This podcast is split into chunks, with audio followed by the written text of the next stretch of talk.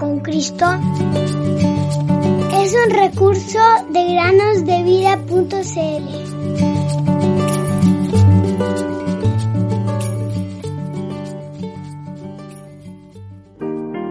Y se llamará su nombre admirable, consejero, Dios fuerte, Padre eterno, príncipe de paz. Isaías 9:6 Queridos niños, muy buenos días. Bienvenidos un día más a meditar con nosotros. El día de hoy la meditación se llama El pensamiento de Dios.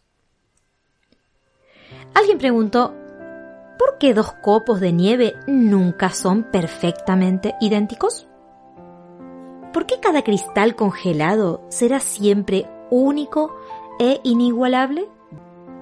Y si ningún copo de nieve es idéntico al otro, ¿por qué comparten todos la forma de una estrella de seis puntas? ¿Por qué no tienen cinco o siete? ¿Y por qué una margarita puede tener cinco, ocho o trece pétalos, pero nunca diez u once? ¿Por qué cada huella dactilar es diferente a la otra en todos los seres humanos? Y nunca habrá una igual a la otra. ¿Cuántas preguntas, cierto?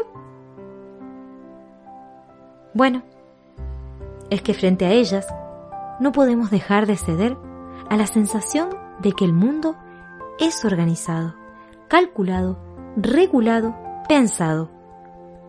Pero, ¿por quién? ¿O por qué? Bueno, la respuesta a estas preguntas siempre ha levantado controversias entre los hombres, tanto en los sabios como en los más elementales de entre la humanidad. Sin embargo, cada uno debe admitir que no puede hallar por sí mismo una respuesta aceptable.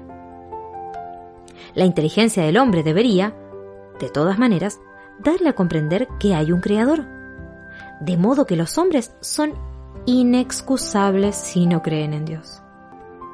Porque desde la creación del mundo, sus atributos invisibles, su eterno poder y divinidad, se han visto con toda claridad, siendo entendidos por medio de lo creado, de manera que ellos no tienen excusa. Romanos 1:20. El testimonio de la creación está delante de todos, pero también el de la Biblia. Creer en la existencia de Dios es, pues, una prueba de reflexión inteligente de parte del hombre. Pero confiar en Dios, creerle, recibiendo el mensaje que Él nos dirige a través de la Biblia, nos permite entrar en una verdadera relación con Él.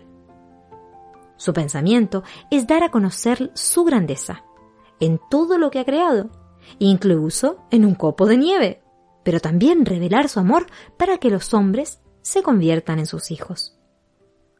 El necio ha dicho en su corazón, no hay Dios. Salmo 53.1. Pues, ¿quién ha conocido la mente del Señor? ¿O quién llegó a ser su consejero? Porque de Él, por Él y para Él son todas las cosas. A Él sea la gloria para siempre. Amén.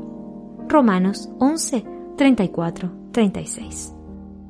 Cristo, nombre glorioso.